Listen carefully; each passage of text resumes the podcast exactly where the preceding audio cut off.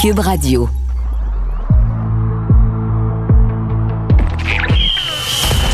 Jean-François Barry. Un animateur pas comme les autres. Avantage numérique. Cube Radio. Salut tout le monde, ici Jean-François Barry, bienvenue à l'émission Avantage numérique, cette émission de sport et euh, on arrive dans le crunch de, l'année, évidemment avec le Canadien qui va se pointer en série. On va en parler dans les euh, prochaines minutes avec Félix Potvin qui, euh, comme vous le savez, était probablement le gardien lors de la, de la dernière belle équipe des Maple Leafs de Toronto lorsqu'en 1993 ils ont été battus par les Kings de Los Angeles. C'était lui qui était gardien, donc il va pouvoir nous parler de la frénésie à Toronto et analyser la série canadien contre Maple Leafs. Et on va aussi parler de ce grand dossier cette semaine. Euh, vous le savez, là, le Canadien a joué pour une première fois sans joueur québécois dans son alignement, une première en 111 ans. Ça fait couler beaucoup d'encre. Euh, mon avis là-dessus, c'est que cette année, c'est euh, un hasard. Là, Dano et Drouin étant euh, euh, blessés, euh, on a- ça a fait en sorte que le Canadien n'avait pas de Québécois dans son alignement. Reste que ça a comme ouvert une boîte de Pandore, comme on dit, parce que ça a fait en sorte que les gens se sont mis à se questionner sur le rôle de la Ligue junior majeure du Québec, mais aussi le rôle de Hockey Québec dans le développement des jeunes. Comment ça se fait qu'il y a moins de Québécois dans la Ligue nationale de hockey? Puis non, c'est pas à cause des Européens, parce que les autres provinces comme l'Ontario, l'Alberta continuent d'en produire autant de joueurs de hockey dans la Ligue nationale de hockey. Probablement que ce qu'on fait, c'est qu'on n'a pas euh, progressé comparativement à la Finlande, à l'Allemagne, en Suède, où on a revu les façons de faire. Ici, au Québec, ça se fait encore avec des parents bénévoles, avec des « ah ouais, donc, on va gagner, on va faire le plus de tournois possible au lieu de développer nos aptitudes individuelles. Bref, on va en discuter avec Éric Landry, qui a été joueur de hockey dans la Ligue nationale de hockey, entraîneur dans la Ligue junior majeure du Québec, et qui a deux fils qui sont dans, justement dans le hockey mineur. Donc, il connaît euh, l'ensemble du dossier, puis on va pouvoir en parler avec lui. Aussi, évidemment, à l'émission, on va recevoir euh, notre ami Olivier Primo et Pierre Racicot, ancien juge de la Ligue nationale de hockey, qui a mis fin à une carrière de 28 ans, donc euh, une espèce de récapitulatif avec lui aujourd'hui. Bienvenue dans Avantage numérique. Jean-François Barry. Avantage numérique. Cube Radio. On est à moins d'une semaine d'un début de série pour le Canadien de Montréal et honnêtement, là, je sais que les Maple Leafs sont plus forts, mais si on l'analyse froidement, là, mettons qu'on était de l'extérieur, puis là on se dit, wow, une première ronde Canadien-Toronto, Montréal-Toronto, c'est un classique, c'est quelque chose qu'on n'a pas vu depuis 1979. Pour vous donner une idée, moi je suis en 76, donc on n'a jamais vu ça, un Canadien-Toronto en série. Pour avoir assisté à plusieurs matchs au Centre Bell contre les Maple Leafs, quand il y a des fans, il y a une vraie rivalité qui se vit à l'interne. Puis là, je voulais m'intéresser, parce qu'on m'entend beaucoup les gens de Montréal, je veux savoir comment ça se vit à Toronto, les séries. Et on a décidé de parler avec Félix Potvin, ancien gardien de but des Maple Leafs de Toronto, qui était là en 1993, la dernière fois que les Leafs ont fait un bon bout de chemin en série. En fait, si je me trompe pas, Félix, puis là, je veux pas tourner le fer dans la plaie, mais on était à un match d'une finale de la Coupe Stanley, un match perdu aux, aux mains de Wayne Gretzky et des Kings de Los Angeles. Ouais, ça aurait été probablement la meilleure série qui aurait dû arriver. euh, Toronto-Montréal, finale de la Coupe cette année, qui n'est jamais arrivée, mais malheureusement, euh, les Kings avaient éliminé en 7 là, cette année-là. Avec des gars comme Doug Gilmore, Wendell Clark, ça aurait brassé à Montréal, là, puis à Toronto, évidemment. Ben, ça, aurait été, euh, ça aurait été du hockey excitant. Nous, et certains que dans ce, dans ce temps-là, on était dans l'autre conférence, donc on, on jouait au Canadien juste deux fois par année, donc il est certain que ça aurait été, euh, euh, ça aurait été fou dans tout le Canada là, pour, euh, pour, pour cette série-là. Effectivement, mais remarque que nous autres à Montréal, on était bien contents d'affronter euh, Gretzky. Là, c'était quand même pas piqué des verres. Je me trompe-tu ou dans le septième match d'ailleurs, il y avait eu comme une pénalité qui avait pas été appelée, puis pas longtemps après, les, euh, les Kings ont marqué le but gagnant, quelque chose comme ça, dans le sixième ou dans le septième match? Ouais, le sixième match, on était à Los Angeles, on gagnait 3-2, puis euh, 2-3-2 dans la série, puis le match était égal 3-3, puis en fin de troisième période, euh, Kerry Fraser nous avait donné une, pénalité, puis en début de, prolongation, les Kings étaient en jeu de puissance, puis euh, Wayne Gretzky avait, eu un bâton élevé à, Doug Gilmore, l'avait coupé, puis il n'y avait pas eu d'appel, donc euh, c'était euh, c'était un peu frustrant. Puis euh, d'ailleurs, Kerry Fraser l'a admis bien des années après que c'était pas la controverse à Québec, le pays de ses calls, c'était celle-là. Donc euh, Ah ouais, hein? c'est sûr que ben, tu sais, c'est des, des choses qui arrivent dans le feu de l'action. Puis euh, euh, au match numéro 7, on avait encore une chance, mais Wayne Gretzky est arrivé puis il a marqué trois buts, donc il avait pris contrôle de la série. C'est-tu le genre d'affaire qu'on, tu sais, je veux dire, ça t'empêchait de, de, vivre une finale de la Coupe Stanley? Là? Puis je sais que c'est pas notre sujet aujourd'hui, mais c'est-tu le genre d'affaire qu'on garde dans certaines rancunes, euh, tu sais, quand on regarde le portrait de sa carrière, puis faire, hey, s'il avait, s'il avait appelé, là, j'aurais peut-être gagné la Coupe. Euh, non, pas vraiment. C'est juste que, encore aujourd'hui, match 6, match 7, je suis pas capable de les regarder, même quand ils sont en reprise à la TV. Euh, puis je vois ça, je change de poste, on n'est pas capable. J'étais jeune à ce moment-là, c'était ma première année, donc je pense que ça va arriver souvent, mais euh, c'est quand même assez rare que tu aies une chance de prendre la finale de la Coupe Stanley. Bon, parlons de la série qui nous intéresse, Canadien-Toronto. Moi, dans le fond, ce que je voulais voir, c'est comment on sait comment à Montréal, ça va être fou. Plus on va avancer, plus on va approcher du jeudi 20 et du premier euh, match de cette série-là. Même si on pense être négligé, tranquillement, on va trouver des points positifs. Puis s'il fallait que le Canadien gagne la première, la, ville va, virer euh, complètement capoter. Ça se vit comment à Toronto? Parce qu'on parle souvent de la pression à Montréal, mais à Toronto, là, ça fait longtemps qu'on n'a pas traversé la première ronde. J'imagine qu'ils ont une grande pression là-bas, toi qui connais le marché. Ben, j'ai tout le temps dit que, que la, pression était aussi grande à Toronto qu'à Montréal, sinon plus. Écoute, c'est quand même un, gros marché de hockey là-bas. Puis pour eux, il est certain que ça fait une couple d'années qui euh, se voient aller loin en série. Puis pour raison X, Y, Z, il, ça fonctionne pas dans le début de série. Donc il est certain que euh, moi, je, je les vois comme des favoris dans, dans les séries, mais la première ronde est toujours la plus difficile à passer. Puis si le Canadien est capable de peut-être voler un match, euh, peut-être que les questions vont commencer à se poser à Toronto. Est-ce que c'est ça la clé, dans le fond, du Canadien, le doute? Si on réussit à semer le doute en partant, surtout qu'ils n'ont pas un grand historique de, séries éliminatoires, justement, il y a quand même beaucoup de jeunes très talentueux, mais reste qu'ils sont jeunes puis ils pourraient paniquer. Est-ce que c'est la clé du Canadien, c'est de, réussir euh, dans le premier ou dans le deuxième match à semer le doute euh, chez les Maple Leafs?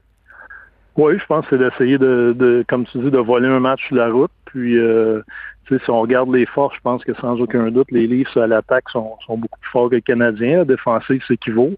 Ou ce qu'il y a un point d'interrogation avec la blessure à, Anderson, c'est d'un but à Toronto. Je suis pas sûr que euh, que Jack Campbell, malgré qu'il a eu une bonne saison, qui, est solide, solide. Donc, il est certain qu'ils ont un, point d'interrogation de ce côté-là à, Toronto. Euh, Dis-moi donc, la, semaine de congé, là, parce que tu sais, on dit toujours que les gars, vous êtes forts mentalement dans la Ligue nationale. Reste que là, tu as une semaine, une semaine de congé qui peut qui peut-être peut nuire aux Maple Leafs parce que veut, veut pas, ils vont ils vont entendre partout qu'ils sont favoris. Là. J'entends déjà des experts dire en 4, en 5. ça, ça finit par te rentrer dans la tête et, et à la limite, de l'autre côté, ça te stimule de faire Ah ouais, hein, vous pensez qu'on va se faire battre en 4, là, ça te stimule. Est-ce que c'est le piège des Maple Leafs, c'est de se penser bon en arrivant dans cette série-là à cause de cette semaine de congé-là? Ben, ça peut être un piège, mais je pense que les Leafs, dans, les dernières années, euh, ils sont justement tombés dans des pièges de même. Donc, euh, euh, je pense que cette saison, ils vont être aux aguets de ça. Je penserais pas qu'ils tombent dans ce piège-là. Puis honnêtement, la, semaine de repos, je pense qu'avec la, saison chargée que toutes les équipes ont eue, je pense que ça va être le plus en bien pour tout le monde. Donc, écoute, ils ont, ils ont, changé de portrait un petit peu cette année. Ils ont plus de vétérans, plus de gars qui qui ont vécu ces situations-là. Donc, euh, je ne penserais pas qu'ils tombent dans le piège cette saison.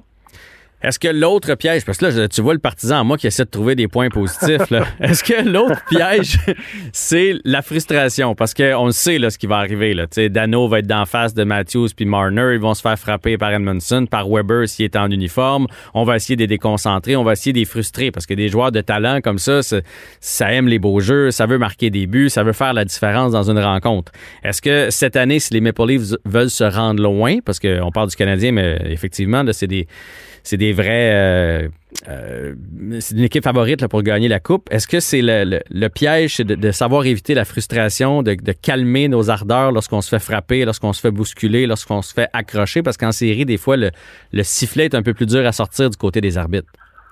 Oui, mais je pense que ça va en dire long en, début de série. si euh, dans la manière de jouer des livres, les Canadiens, sans aucun doute, qu'ils vont jouer, ils vont avoir cette approche-là de, vouloir frustrer Toronto. Puis le, match numéro 1, le match numéro 2 vont en dire long, à savoir si les Leafs sont prêts à accepter ça, s'ils sont prêts à jouer du hockey de justement gagner 1-0, 2-1 au lieu de gagner 5-3, euh, 5-4. Donc, euh, si ça marche pour le Canadien, alors là, ça se peut que la frustration se mette. On va parler de Carey Price un peu. Toi, ancien gardien de la Ligue nationale de hockey, le Carey devrait être en uniforme pour le premier match. On l'a reposé comme il faut. De toute façon, les séries étaient acquis euh, dans la dernière semaine euh, de, jeu du Canadien. Le fait qu'il ait pas euh, été devant le filet lors des deux dernières semaines, plus la semaine de congé, ça y fait trois semaines de pause. C'est bon pour lui ou c'est mauvais selon toi? Ben, personnellement, je trouve qu'il y, a eu, il y a eu pas mal de pauses cette année. Euh, J'aurais aimé le voir jouer. Euh, ben, il trop. Euh, moi, personnellement, j'étais un gardien. Euh, quand on jouait, on voulait jouer. On jouait, on était dans, les matchs à tous les soirs, puis on, aimait ça. Écoute, le, petit problème que j'ai qui me fatigue un petit peu, c'est qu'il n'a pas joué un des deux derniers matchs. Sais, moi, j'aurais été dans cette situation. Il est certain que j'aurais voulu me remettre dans, l'action avant les séries. Donc, on va voir ce qu'il va jouer. Mais tu sais, il a tellement gardé les filets dans les dernières années quand même. Est-ce que ça se peut qu'il arrive aussi dans le match 1 des séries puis que ça paraisse pas, que son timing soit parfait puis qu'il soit bien capable, un peu comme il l'a fait dans la bulle dans le fond? Ben, peut-être, oui, on l'espère parce que c'est un gardien de, grand talent euh, qui est capable de le faire, mais, mais il reste que de le faire dans les entraînements puis d'être reposé puis d'arriver contre les Leafs dans un match numéro 1 de série. Euh, le timing n'est jamais pareil. Dernière question sur cette série-là. Canadien ou Maple Leafs, puis en combien selon toi? Ah, j'ai pas le choix de prendre les Leafs. Euh, je vais aller avec les Leafs à 6. OK, quand même. Quand même, je pensais que tu allais me... Moi, je mets les Leafs en, en 5. Fait que c'est ben, déjà bon. J'allais dire 5, mais euh, je pense que les Canadiens sont capables peut-être d'en tirer deux, justement à cause du fait que, que je suis peut-être pas confortable, confortable avec les situations de gardien de but à Toronto. OK. Puis, euh, je veux juste revenir sur ton parcours avec les cantonniers. 14 saisons quand même à la barre des, cantonniers de, Magog euh, de, dans la Ligue Midget 3A du Québec. Tu as décidé de passer à autre chose? Tu t'en vas faire quoi? Ah, je m'en vais faire ce que j'aime faire. Écoute, moi, j'ai une coupe de terre à bois puis tout. Puis, ça fait une coupe d'années que je pensais faire un petit peu d'arrêter le hockey puis de de prendre du temps un petit peu pour euh, depuis l'âge de, 15 ans où ce qui est rendu au mois d'août, mon été est fini, puis c'est le hockey qui commence. Donc euh, là, ça va faire un changement un petit peu. Puis j'avais besoin peut-être de prendre du recul d'aréna un peu. Là, c'est Stéphane Robida, donc ils sont, ils, écoute, ils sont pas à plaindre. Il va, c'est lui qui prend, qui prend ta place. Est-ce que, est-ce que la COVID cette année-là, sans jouer, a, joué justement dans ta décision ou c'était déjà pris? Ben, c'est sûr que ça n'a pas été facile, sauf que ça faisait une couple d'années que j'avais fait l'organisation, puis euh, la décision était prise avant l'année, que c'était ma dernière cette saison. Donc, euh, écoute, les jeunes ont quand même été chanceux de, pouvoir embarquer sur la patinoire, mais en même temps, euh, ça n'a pas été facile de ne pas jouer de match, mais ils ont été bons pareil toute l'année à, garder leur motivation puis de pratiquer. Je te lis souvent dans tes, dans, quand il y a des articles justement sur le, midget 3. Tu es toujours très posé dans tes commentaires. Est-ce que tu penses que c'est le genre de saison qui peut nuire éventuellement aux jeunes de 15-16 ans du Québec ou ils vont retrouver leur, euh, leur rythme assez rapidement puis rendu aux fêtes l'année prochaine, on va avoir oublié cette année-là sans jouer? Non, je pense qu'ils vont trouver le rythme assez euh, facilement du fait qu'ils ont quand même, ils sont quand même entraînés toute l'année. Puis, euh, en tout cas, nous à Magog, on a quand même gardé le même, la même approche. Euh, à nos euh, à nos entraînements. Puis je pense que du fait que tous les jeunes étaient dans la même situation, peut-être juste qu'ils vont avoir un petit un petit décal, mais ça devrait pas être long à ce qu'ils reviennent à leur chose. Cette semaine, on a beaucoup entendu parler du fait qu'il y avait moins de Québécois chez le Canadien, moins de Québécois dans la Ligue nationale de hockey. Toi qui as été justement dans le hockey mineur, parce que ça reste encore du hockey mineur, le midget 3, ils ne sont pas encore euh, professionnels. Si tu avais quelques modifications à, apporter justement au développement des, jeunes au Québec, changer notre mentalité, ce serait quoi? Ben, je suis pas, euh, écoute, je suis pas pas de ceux-là qui, pensent qu'il y a un, paquet de choses à changer. Je pense que justement, quand tu passes dans la ligne déjà 3, c'est une excellente ligne de développement. Puis euh, ensuite de ça, euh, tu sais, la job n'est pas finie après quand tu arrives junior. Puis mhm. c'est peut-être le petit bout tout ce que ce que j'ai un peu plus de misère quand tu arrives junior à 16-17 ans, contrairement à, dans le temps où je jouais, c'est pas peut-être pas le même temps de glace puis tout pour tous les jeunes. Fait que donc, euh, des fois, on les fait arriver trop, euh, trop tôt. C'est ça que tu veux dire, là? Ouais, puis dans le fond, le développement n'est pas fini. Tu sais, oui, euh, junior, tu veux gagner, mais il reste une job à faire. Le jeune arrive à 16-17 ans, il faut qu'il continue à se développer. Ouais, je comprends, je comprends. Hey Félix, un grand merci d'avoir pris le temps pour nous. bonne chance dans tes terres à bois. Puis, au plaisir de se reparler. Parfait, merci. Salut, bye.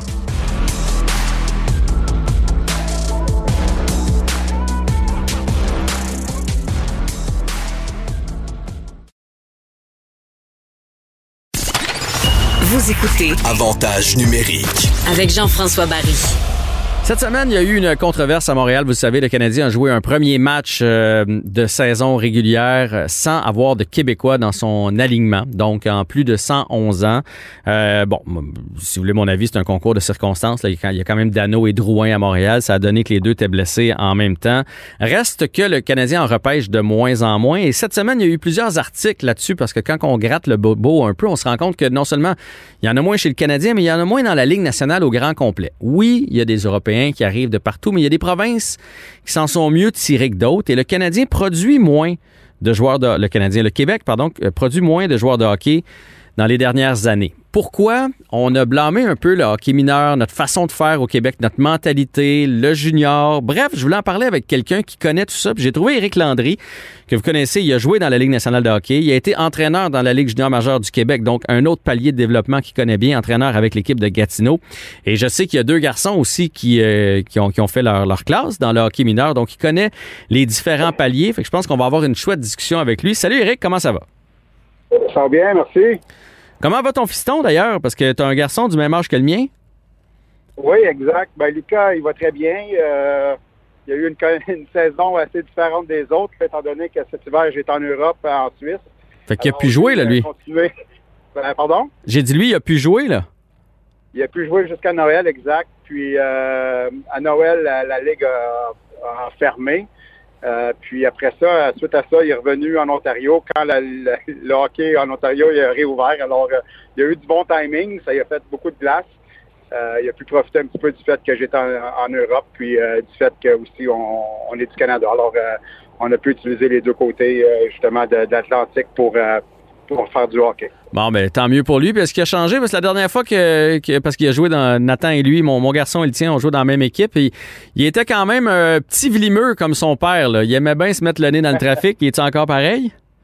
Oh oui, c'est encore pareil. Euh, là, maintenant, il, euh, il est- il est plus grand, alors c'est déjà bon. Euh, je me souviens, dans le temps, ton gars, il était pas mal plus grand, mais Ouais.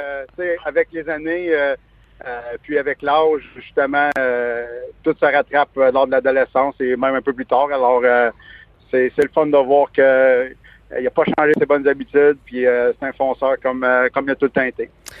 Éric, je me souviens, là, puis oui, t'as coaché mon garçon, puis euh, on avait euh, mangé ensemble euh, un déjeuner, puis je te disais, on parlait de Nathan, puis je te disais, ah, je trouve qu'il fait trop de petites feintes, puis de petites affaires, puis tu m'avais dit, laisse-les faire.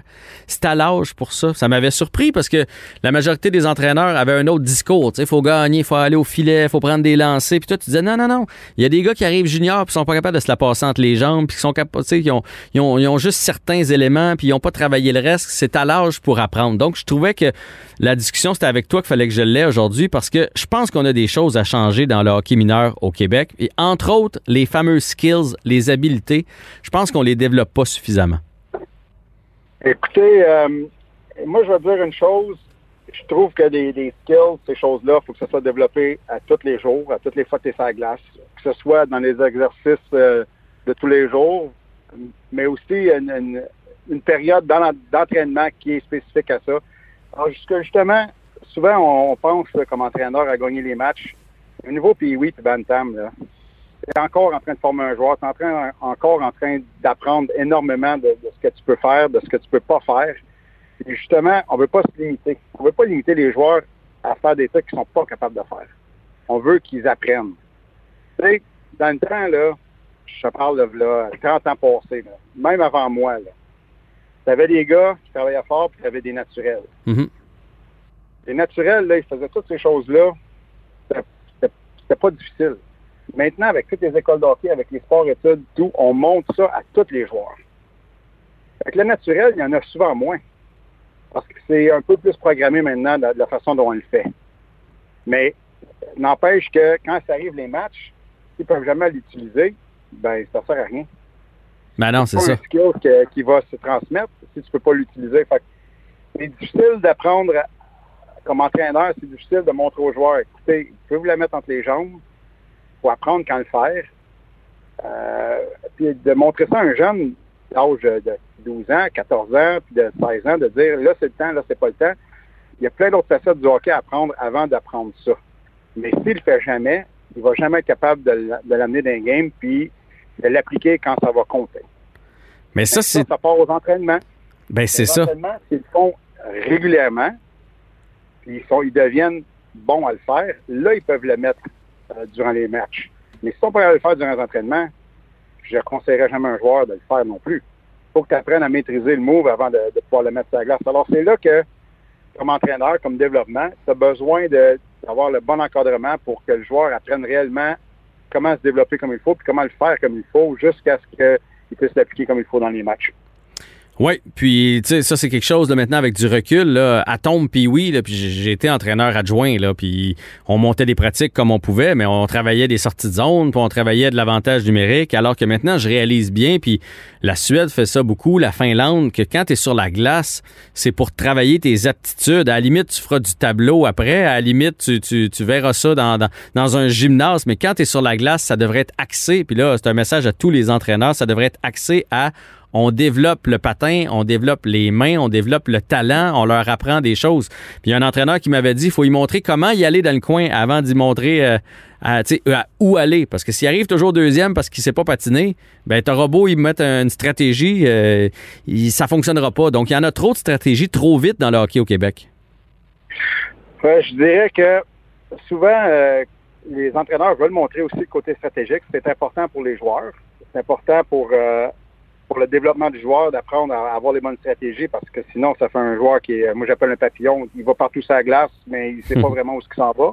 Alors, euh, tu sais, tu as besoin d'être capable d'encadrer le joueur à faire du développement de skills, à faire du développement tactique, à faire du développement tactique individuel. Tu sais, il y a beaucoup aussi de ça qui, est super important. Puis je pense qu'au Québec, c'est une chose qu'on est bon quand même. Euh, des tactiques individuelles, tu sais, du, du, protection de rondelles, puis euh, faire des heads-up plays, ces choses-là. Je pense que c'est un, côté qu'on a d'excellent, que je dirais qu'on excelle dedans par rapport à beaucoup d'autres endroits. Je trouve qu'au Québec, on, est plutôt bon côté défensif de la rondelle parce que euh, on peut faire moins d'erreurs de cette façon-là. C'est plus, plus difficile de se faire battre un contre un que de battre quelqu'un un contre un. Alors, ce côté-là, on, applique beaucoup ça parce que c'est quoi qu'on veut? On veut avoir une, bonne game de hockey qui est euh, un 3-2, un 4-3, on veut pas une game de 8 à 7, mais en réalité, là, les joueurs défensifs de la Ligue nationale, c'était tous des joueurs qui étaient très offensifs au niveau junior. Alors, tu n'avais pas un checker dans la Ligue junior majeure du Québec qui est devenu un gars euh, checker NHL ou très peu d'eux autres. Là. Souvent, c'est, puis un des meilleurs exemples, c'est Guy Carbonneau, qui était un excellent joueur d'hockey junior majeur avec énormément de points. Puis dans la Ligue nationale, c'est un des meilleurs joueurs euh, défensifs. Mm-hmm. Parce que dans le fond, pour te faire repêcher, il n'y a personne qui va te repêcher pour ton jeu défensif à la base. Il faut que tu aies des, aptitudes. Euh, puis après ça, on te transformera en, hockeyeur défensif si jamais c'est le cas. Exactement. Ça, un, Philippe Dano, c'est un bel exemple aussi. C'est un autre exemple. Il y, en a, il y en a plein de joueurs comme ça. Tu sais, je veux dire, si tu domines au niveau de la Légion majeure du Québec, si tu domines au niveau euh, midget 3 au niveau offensif, c'est un, un plus, là. Si tu fais très bien côté défensif, encore mieux. Mais si, euh, honnêtement, tu as juste du côté défensif, ça va être difficile de te faire valoir auprès des équipes de la Ligue nationale parce que tu fais pas beaucoup de points, parce que tu as beau travailler fort, mais ça prend les points aussi qui vont avec. Hmm. Parce que les points ne font pas juste figure de, comment je pourrais dire, ils font pas juste montrer que tu fais des points et tu manges la porte. Ils montrent que tu as des habilités, que tu as de la vitesse, que tu es capable de battre des joueurs en contre un, que tu as de l'imagination, mais tout ça, ça vient dans le développement du joueur. Ah ouais, je comprends. Ça montre que tu comprends la game, puis éventuellement, si tu as te transformer en joueur défensif, tu vas la comprendre pareil. Um, Est-ce que. De toute façon, dans le national, tu n'as pas le choix de bien jouer défensivement. Mm-hmm. Les joueurs qui ont de la peine défensivement, euh, ils font des points, puis les entraîneurs veulent les faire jouer. Puis là, tout d'un coup, euh, deux, trois games en ligne font pas de points. Là, défensivement, sont moins bons. Là, ils se retrouvent en extra. Tu sais, c'est difficile, ce côté-là il y a plusieurs exemples comme ça dernièrement aussi qu'on peut voir dans la nationale, des joueurs qui ont de la misère à faire cette transition-là. S'ils font rien offensivement, ben, puis c'est leur seul game, qu'est-ce qu'ils ont d'autre à offrir? Ah c'est là que c'est là que c'est difficile. Il faut que tu sois bon défensivement, mais ça, ça arrive quand tu es plus vieux. Est-ce qu'on devrait mettre des entraîneurs, c'est quelque chose, c'est un débat qui revient souvent, des espèces d'entraîneurs qualifiés pour chapeauter, que ce soit des anciens comme toi, là, toi à Gatineau, ils ont été chanceux de t'avoir pendant un bout de temps dans le hockey mineur. Donc des gens comme toi qui chapeauteraient un peu des régions, des structures pour venir apprendre aux parents bénévoles, parce que ici c'est des parents bénévoles, puis ça va continuer d'être comme ça, mais au moins leur donner une base de comment monter une pratique, puis sur quoi travailler, puis qu'est-ce que sur quoi observer chez tel et tel joueur, puis des fois aller voir un match, puis faire, hey là lui tu l'as laissé sur le banc parce qu'il est moins bon. T'as pas d'affaire à faire ça parce que peut-être que dans quatre ans, il va être meilleur que les autres. Est-ce que ça, on mériterait d'avoir ça dans chacune des structures ou dans, dans chacune des régions du Québec? Bon, ça, c'est un sujet qui est très, euh, très complexe à aborder parce que je suis du côté des, entraîneurs qui ont joué. Ouais. Parce que ça deux côtés. Tu as des entraîneurs qui n'ont pas joué au hockey ou ils ont joué au hockey, mais un niveau qui, s'est arrêté au niveau Bantam ou oui ou euh, ils sont passionnés de hockey, mais euh, à un moment donné, que ce soit pour une raison euh, physique, qu'il n'est pas assez vite, qu'il n'était pas assez grand, il s'est blessé, euh, ils n'ont pas su continuer à jouer au hockey, mais ils sont passionnés du hockey, puis ça, c'est fantastique. Ça en prend. Mais moi, je crois fortement que les joueurs de hockey qui ont joué, eux autres, là, ils ont passé toutes les étapes. Ils ont joué Pee-Wee, ils ont dominé. Ils ont joué Bantam, ils ont dominé. Ils ont joué Major 3, Junior Majeur. Ils ont ils ont su c'était quoi être, sur le banc d'un junior quand tu vas pas bien. Ils ont su c'était quoi être dans la Ligue américaine, puis, euh, puis trouver des voyages longs, puis tu sais, d'avoir de la difficulté dans le hockey, mais quand même en, en performant jusqu'à un certain degré, parce que c'est fou de penser qu'un joueur est, euh, est, en feu toute sa vie. Là, mm-hmm. Un joueur qui fait au moins 5-6 ans de hockey professionnel a des séquences que c'était difficile, il a dû s'en sortir, il a trouvé des moyens de le faire. Bien, tout ça, c'est de l'éducation incroyable, justement, parce que tu l'apprends toi-même, tu es capable d'éduquer tout le, monde qui sont justement qui ont manqué cette éducation-là. Fait que ça, c'est un côté que je trouve qu'en Europe, ils ont très bien compris. En Europe, moi j'étais en Suisse euh, justement cette année. Euh, l'entraîneur à mon gars, c'est un ancien professionnel de 20 ans qui a joué euh, en Ligue B pendant 15 ans de temps. Au niveau junior majeur, c'est un, le, head coach, c'est un joueur qui a joué 20 ans dans la Ligue A là-bas, comme c'est la même chose que la Ligue nationale, mais en Suisse. Tu sais, eux autres, ils encadrent leur, coaching staff avec ça. Ils paient les anciens joueurs parce que eux, euh, notons que, moi j'étais justement à Ambry, euh, Ambry Piotta, ben, tous les entraîneurs qui étaient là ont été formés. Ils arrivent du système Ambry. Et eux, lorsqu'ils étaient jeunes, au niveau, euh, au niveau novice, ils jouaient déjà pour Ambry. Au niveau Bantam, ils jouaient pour Ambry. Plus tard, ils ont été développés. Ils ont joué junior pour Ambry. ils ont appris à, jouer justement la Ligue A avec eux. Alors, cette équipe-là a formé les entraîneurs qui étaient des anciens joueurs qui, justement, qui, redonnent à, la société dans un certain sens, mais ils sont mhm. payés. Comme ben un professionnel. Ils s'occupent du hockey mineur, ils s'occupent d'une catégorie ou deux fois deux catégories, ils font du skill de certaines journées.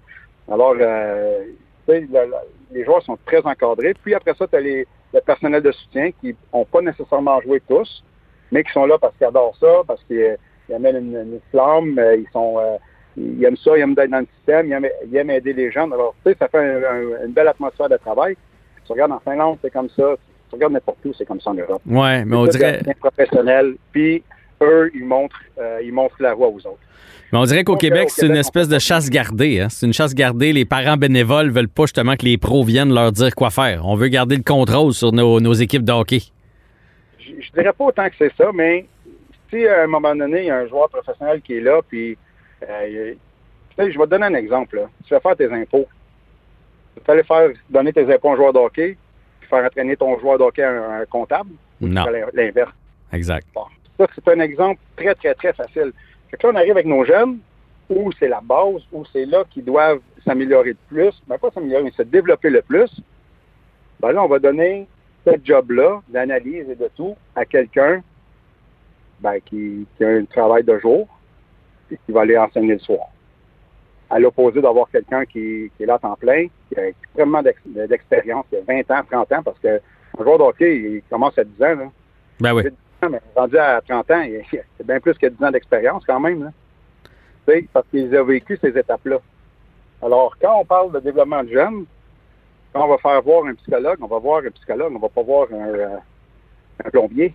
non, non, non. moi, je suis d'accord avec toi, puis je l'ai tellement vu. Ce côté-là, sais, c'est notre jeunesse. On veut développer les joueurs comme du monde. Puis je dis rien là au fait que je pense pas que nos joueurs sont pas bien développés là du tout. On a eu des joueurs incroyables justement dans les dernières années avec les Olympiques, avec le draft. Mhm. Euh, où on a rentré des choix de première ronde, des choix de deuxième, des choix de trois, euh, des fois des, des choix plus, plus, plus tard qui ont très bien fait. Ben ça, ça fait partie du. Il y a eu, il y a eu du bon développement qui s'est fait.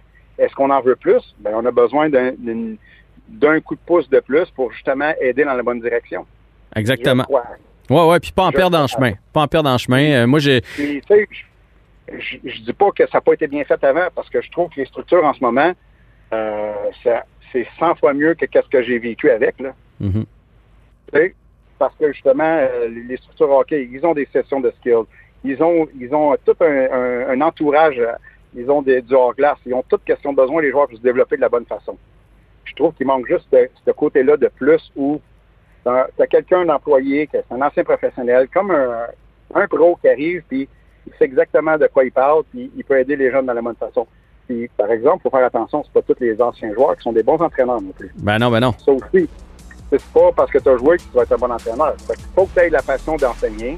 faut que tu aies la passion de, de la patience, justement, d'enseigner. Euh, ça prend beaucoup de facteurs pour faire en sorte que un, un ancien joueur soit le, le bon candidat pour développer de la bonne façon.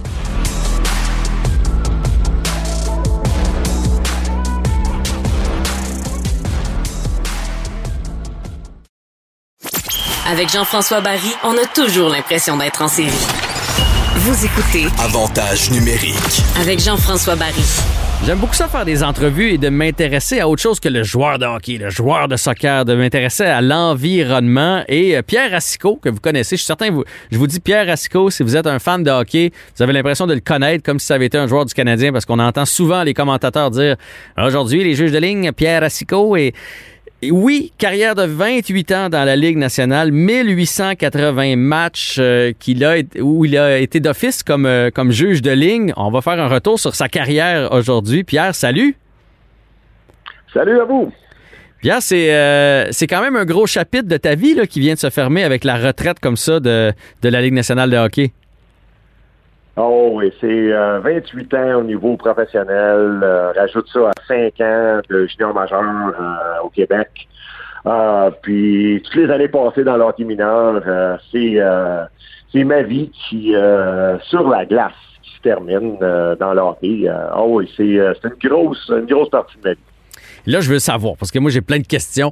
Est-ce que ça ressemble à quoi le beat de vie d'un juge de ligne?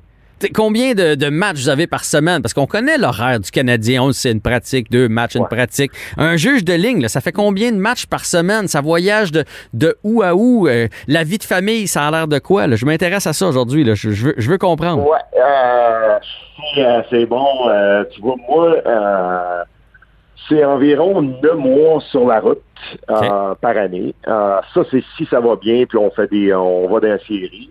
Mais je dirais la saison régulière, c'est environ euh, euh, quatre matchs par semaine. Euh, on fait 74 matchs de saison régulière. Quand même, hein? 74 à 72. Mais euh, c'est qu'on en fait environ seulement que 6 à 8 à la maison.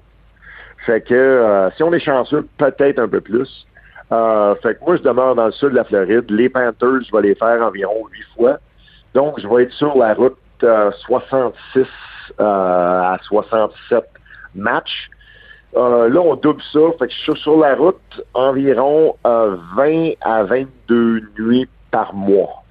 Euh, calcule ça par, euh, multiplie ça par deux mois euh, et remultiplié par 28 ans, euh, ça fait beaucoup de nuits dans les hôtels, ça. Ça en fait pas mal. C'est euh, parce qu'on reste, euh, c'est euh, nous on va, on, cette année c'était exceptionnel parce qu'on faisait euh, deux matchs de suite dans la même ville. Mhm.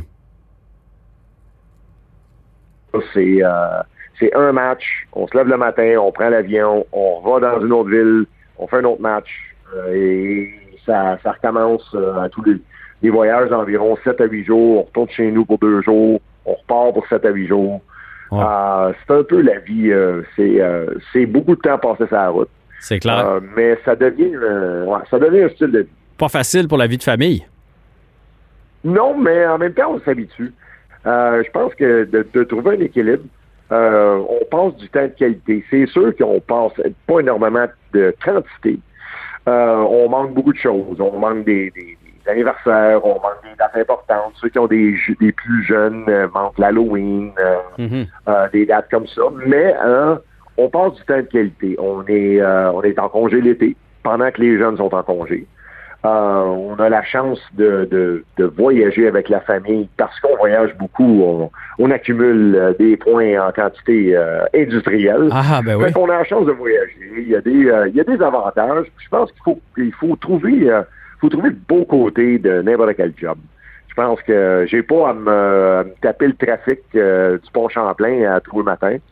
Euh, fait que je pense que c'est pas si pire que ça. C'est, juste quand on regarde, bon, 22 jours sur la route, c'est, euh, c'est pas facile, mais euh, je regarde moi ma famille qui demeure sur la rive sud, qui travaille à, à Montréal. C'est pas nécessairement plus facile non plus de se taper trois heures de, de de trafic par jour. Ah ouais, puis il y a des camionneurs, puis il y a des il y en a d'autres qui se ben, promènent tout le temps, puis effectivement il y a la, job parfaite, elle n'existe pas malheureusement. Est-ce que c'est ça qui a joué non, elle n'existe pas. Je l'ai pas trouvé encore.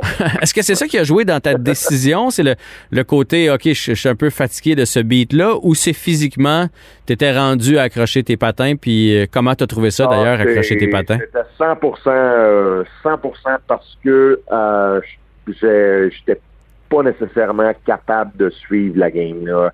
Ou j'étais pas capable de suivre la game au niveau où je voulais euh, suivre le match. Je, j'aurais pu survivre encore euh, une autre année, mais après 28 ans, je suis rendu à 54 ans. Euh, la, la, game est jeune et rapide, puis mm-hmm. moi, je suis rendu de plus en plus vieux et lent. C'est pas une bonne combinaison. je pense que c'est c'est pour ça que euh, euh, non, parce que le style de vie, le mode de vie, euh, moi je l'aime. Ça, ça, moi je suis excité à aller à l'aéroport, je suis excité de recevoir mes matchs. Fait que ça, le style de vie n'a pas, a pas joué en, en ligne là-dessus. Là, ça... le, le, le dernier match, est-ce que ça a été émotif tout de même? Ben, je m'attendais, euh, j'étais pas sûr comment je me sentais. J'étais vraiment pas sûr. Euh, je savais pas quelles émotions je vivrais. Puis je me disais, ça n'a pas été aussi émotif que je pensais. Euh, ça, il y a eu euh, un soulagement, un soulagement que j'ai été capable de finir à un haut niveau. Parce que je m'étais promis deux choses. Je m'étais promis à la retraite que je serais pas amer.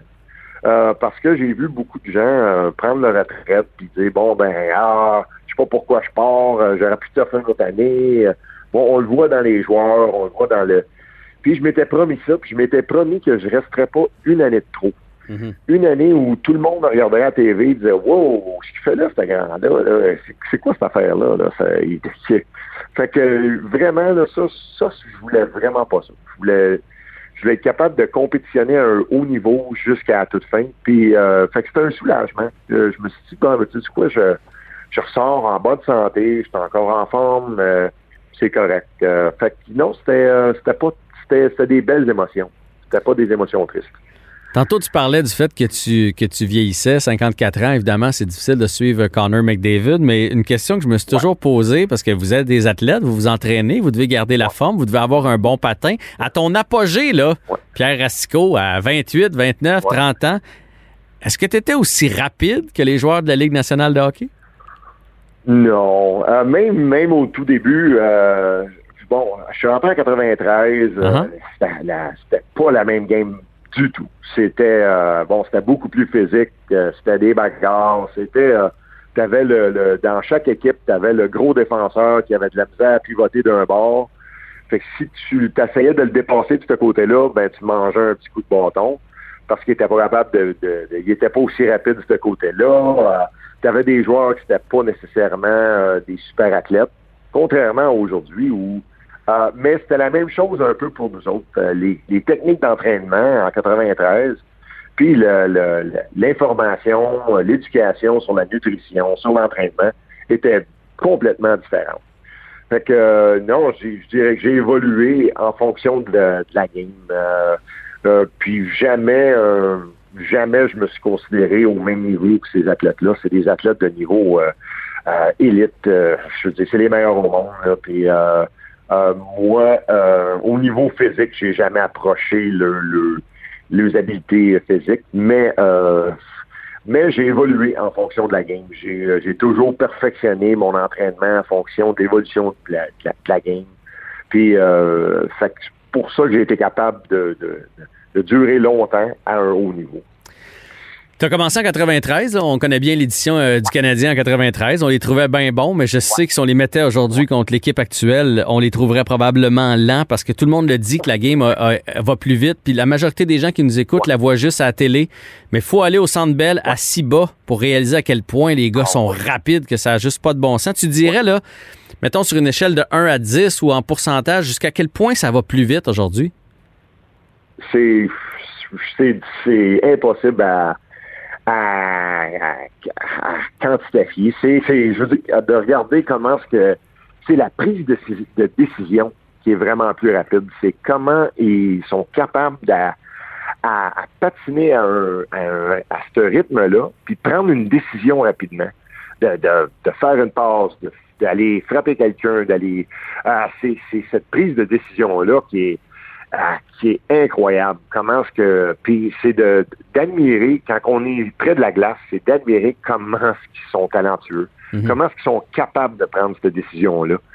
C'est, c'est la différence entre un joueur de la Ligue nationale et quelqu'un qui est capable de patiner rapidement. C'est que le joueur de la Ligue nationale est capable de prendre cette décision-là. Fait que c'est, euh, c'est sûr. Mais euh, euh, moi, je dis toujours, que le hockey qui était en 93 était le meilleur de cette époque-là. Ben oui, ben oui. Euh, c'est dur. C'est, on peut pas comparer euh, les époques. On peut pas comparer euh, comment les. j'aime ça regarder les vieux, des vieilles games des années 50, même les, Canadiens des années 70 avec qui j'ai grandi. On regarde ça et on dit ben voyons donc ça. Mais c'était le meilleur hockey de cette, mm. de cette époque-là. C'est la même chose en 93. C'est, euh, la game était différente, les athlètes étaient différents, mais c'était le meilleur hockey qui pouvait être. Euh, mais c'est complètement différent. C'est un monde. Mais la, la vitesse a, changé dans les cinq dernières années. Ouais, ouais, ouais. Euh, je veux dire, on parle même pas des 28 dernières années, des cinq dernières années. C'est, les jeunes arrivent à 18 ans, sont, sont prêts, sont physiquement prêts, sont, ça fait s'entraînent depuis qu'ils ont l'âge de 12 ans, ils ont des nutritionnistes, ils ont mhm. c'est incroyable. C'est ah ben, c'est des athlètes. Ben, c'est des athlètes. Bien d'accord avec toi. Après 28 ans de carrière, là, si je te demande, comme ça, dernière question, ton plus beau moment, ton highlight, ton fait saillant de ta carrière, c'est quoi? Ah, le plus beau moment, là, c'est... Euh, moi, j'ai grandi, euh, je suis euh, je suis né à Verdun. Euh, un gars de Verdun, c'est à 5e Avenue. J'ai grandi avec Max Joannot, qui est un arbitre de la Ligue nationale également. Ben oui. Demeurait sur la 6e Avenue. On a euh, un an et quelques de différence. Il me le rappelle toujours, il est un peu plus jeune que moi. Mais on a grandi ensemble depuis euh, l'école primaire. on a habité ensemble à Verdun. Les, novices, le dimanche matin à 5 heures, on en faisait. puis on aimait ça. Puis c'était, c'était le fun pour, pour 6 piastres la game. On en, on en faisait 4-5 de suite, puis euh, c'était le fun. Puis en 2008, on s'est retrouvé sur la glace, la finale Pittsburgh-Détroit, ah euh, au match 1. On a été choisis ensemble. On s'est regardé, puis on s'est dit, puis on n'a pas besoin de rien dire. On s'est juste regardé, puis on a compris. Et on est loin. On, est, on, on en a fait du chemin. On a fait euh, donc les mineurs, on a fait euh, le, le de double lettre après dans, au niveau régional. On a fait le, niveau provincial, la Ligue junior majeure du Québec, les ligues mineures professionnelles, puis on s'est retrouvé ça à glace la finale. Moi, euh, de tous mes matchs, de mes 254 games de playoffs, de mes 1880 games de saison régulière, c'est le puis il n'y a rien qui battra jamais à ce moment-là. C'est incroyable. De se retrouver avec son chum ça à glace comme ça, c'est pas pas battre. Ben écoute, tu m'en parles, j'en ai des frissons. Euh, tant mieux, tant mieux que vous ayez pu vous retrouver là-bas. Euh, Pierre Esco, ça a été vraiment agréable comme entrevue. Bravo pour cette belle carrière et je te souhaite une très très bonne retraite.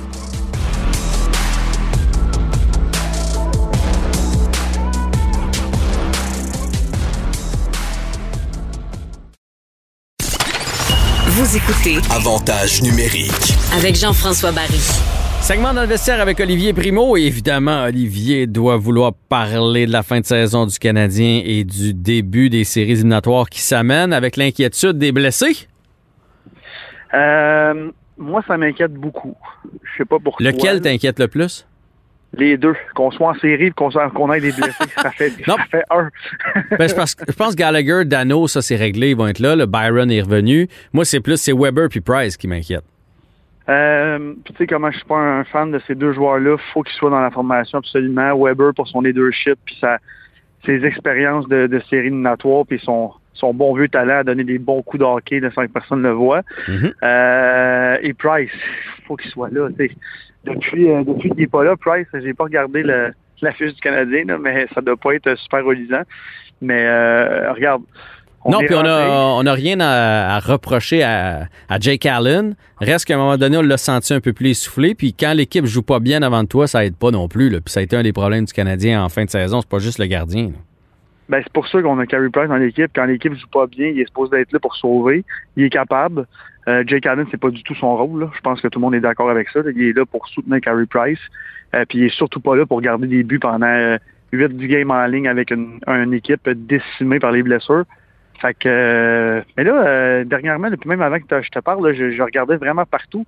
Il y a rien, là, à part qu'il est allé faire une coupe d'étirement avant hier, sur la glace. euh, personne n'en parle. Là, il reste une grosse semaine encore avant que ça commence. Fait que j'espère qu'il va être capable de, de, revenir. là. Ben, je pense que ça, pour être capable de revenir, je pense qu'il va être capable de revenir. C'est sa, fraction de seconde. Il va-tu l'avoir? Mais moi, ce que j'aime pas, j'ai- moi, j'aime pas cette espèce d'arrogance. là. J'ai l'impression, puis on n'est pas dans le vestiaire, peut-être que c'est juste une impression. Mais j'ai l'impression qu'il fait comme, ah, regarde, moi, il pas besoin de jouer ça les dernières games. Là. Check bien ça, m'arriver à la première game des séries, m'a tout arrêté. C'est c'est le feeling que ça me donne, puis je peux pas dire que ça me fait triper. Ben, tu sais, Price, euh, il a quand même le, droit de dire à tout le monde qu'il était un des meilleurs gardiens de but dans les dernières années. Ça, on lui donne. Fait que s'il pense comme ça, good for him. Mais il faut qu'il y, y a beaucoup de choses à prouver. Tu sais, la dernière fois qu'il l'a fait, c'est euh, contre les Rangers. Puis corrige-moi si je me trompe, ça doit faire 7-8 ans. Fait que euh, on, il est capable. On a besoin de Price. On a besoin de Price des comme au début de l'année, là, avant qu'il ait sa grosse passe creuse, là, puis en dentier, puis tout ça. On le sait qu'il est capable. Il va être capable? Je ne sais pas. Puis moi, c'est la formation là, avec tous les blessés qui reviennent. Tu sais, on a parlé de Cofield la semaine passée. Euh, Kiki, c'est une... Ah, Kéké, cas, il peut pas être là. Kéké ah. peut pas être là. Puis C'est pour son bien à lui. Là. Il, est pas, il, est pas, il est pas là dans sa tête, il est pas là, il est pas là, là. Puis ça lui enlève rien, il va peut-être avoir une belle carrière par la suite, là, mais présentement, il- ça fait mal de le voir aller. là. Ben, ça revient à, à ce qu'on disait de Cofield, ça revient à, à ce qu'on dit de tous les jeunes qui arrivent, peut-être pas trop tôt, mais avec des trop grands, une trop grande pression là, de, la, de sphère journalistique puis de la, de la sphère fan, fan aux fans là, du Canadien de Montréal. Fait tu sais, écoute, là, tu le dis, là, Kéké, lui, il l'apprend à la dure, là. Euh, puis tu sais, il est encore très jeune. Fait que je suis pas inquiet pour lui qui va avoir une belle carrière. Bon, c'est quoi belle? Déjà, quand tu joues dans la Ligue nationale pendant, pendant une couple d'années, c'est une belle carrière. Lars Seller, c'est Euh, une belle carrière. Mais, Ben oui, c'est une très belle carrière. mais c'est quand même décevant pour un top 5. C'est ça l'affaire. C'est juste ça l'affaire. Ben, Moi, je suis convaincu que Kotkaniemi va jouer dans la ligue. là. Mais est-ce qu'il va justifier le top 3 parce que c'est un choix de troisième overall? Ça, je suis pas certain. Ben, Jeff, tu sais que quand tu es un top 3, même top 5, tu as, la bonne vieille chance à vie là, de, de que n'importe quel DG va, va te dire bon, ça va peut-être être son année qui va, qui va en mettre euh, 35 dedans. Fait que lui, il va. Il est chanceux, il va, il l'a ça, puis je suis bien content pour lui. Il a travaillé depuis que 6-7 ans là, pour se rendre là. Mais est-ce que Kéké, le joueur qu'on nous a vendu, jamais, jamais de la vie, puis il n'y en aura pas de miracle avec lui, là. On, le- on le voit. Puis je pensais qu'en voyant Cofield, en voyant Suzuki, ça lui donnerait un petit peu de un coup de pied au cul, là, excusez l'expression, puis pas en tout, on dirait que c'est encore plus perdu, on dirait qu'il a peur à la place de se dire, ben comme, moi je ferais tout un trio avec eux autres, on aurait du fun ou un truc comme ça. Tout le contraire qui est arrivé. Fait que là, les séries arrivent, je vois vraiment, vraiment pas euh, Kéké dans l'alignement, mais vraiment pas, surtout si Gallagher euh, puis toute la gang reviennent. Euh, puis là, rendu là, qu'est-ce qu'on fait avec Cofield? Ben, moi, je pense que euh, Cofield, euh, il, faut le, il faut le laisser dedans. Pas le choix, si, si tu me donnes le choix entre KK et Cofield, je vais prendre Cofield parce que il nous a montré que ça y tente. Il nous a montré qu'il amène de l'énergie. Puis tu l'utilises, ça devient un joueur de euh, d'utilité. Donc, sur l'avantage numérique, une fois de temps, tu sais, une 12, 12, 13, 14 minutes par match, pas plus que ça. Mais, tu sais, euh, dans les séries, c'est souvent un lancer qui va faire la différence. Puis lui, il a ce lancer-là. Euh, puis on peut mettre Evans. En fait, moi, je pense que le débat, c'est pas Cofield ou KK, c'est Evans ou KK comme troisième centre. 100%. Puis moi, comme 100%. troisième centre, je, je prends Jake Evans. euh, pour l'instant, là, ça n'y enlève rien. Là, je ne veux pas me faire tirer des, des- des tomates. Je sais qu'il y a 20-21, le KK, mais là, là aujourd'hui, si on prend une une photo, Evans est meilleur que KK, c'est tout. That's it. Il est vraiment meilleur. Puis l'autre truc aussi, c'est que là, avec Cofield, qui va jouer en série, mais en tout cas, je pense qu'il va jouer. On pense qu'il va jouer. Il faut pas avoir des appréhensions de malade quand il va jouer sur un quatrième trio ou même peut-être un, troisième de temps en temps pour un 12-13 minutes. Tu sais, ce gars-là, faut qu'il joue avec un top 6 pour être performant. C'est un, gars de grand talent, ça, ça se voit. C'est un marqueur. Bon, sur un power play ou en en, là, il n'y aura pas d'overtime, mais en, en voyons, PP1 ou PP2, Powerplay 1 ou Mhm. Powerplay 2, il va être très bon. Ben, même en overtime, Ouais. il peut, il peut rentrer dans la zone, décocher une garnotte, puis euh, la game se finit là. C'est 100%. c'est pour ça que je- moi, je On prends une chance avec. Puis c'est quoi, Olivier? Personne ne pense trop trop que le Canadien va gagner, là. puis je le souhaite qu'ils vont gagner. Mais si jamais on se fait sortir en 5 ou en 6, ce sera 5 ou 6 matchs d'expérience pour Cofield en série de la Ligue nationale, puis ça, ça n'a pas de prix. Ben, pour tous les joueurs là, du Canadien de Montréal, que ça fait longtemps qu'on n'est pas allé en série, je pense que ça va être. Bon, oui, l'année passée, là, mais je veux dire, là, cette année, on s'est battu pour le vrai. Mhm. Mais, tu sais, on a eu on a eu une très, très mauvaise, un très mauvais de fin de saison. Euh, J'ai hâte de voir parce que là, Toronto est. tu sais, on en parlait là trois semaines, on en a parlé la semaine passée, puis là, cette semaine, c'est encore pire. Là, Là, les gars sont, sont habitués de jouer ensemble. C'est comme si la deuxième, presque le- la deuxième euh, moitié de saison là, commencerait. Là, les, sont en feu. Là. Puis même leur gardien est en feu. Ouais. Je vois pas comment on va passer. Je le souhaite de tout mon cœur. Euh, puis je souhaite d'être le, le fan numéro un puis de pas avoir à critiquer. Mais ça va être euh, ça va être ça va être difficile. C'est du quoi? T'écouteras le balado. J'ai parlé avec Félix euh, Potvin tantôt, puis il nous a dit que la seule façon, c'est de leur jouer dans la tête, de commencer la série fort, puis de semer le doute aux Maple Leafs. C'est malheureusement, c'est tout le temps qu'on a, Olivier. Bon golf, profite-en. Merci, toi aussi, continue de jouer Scratch, là. Salut, bye.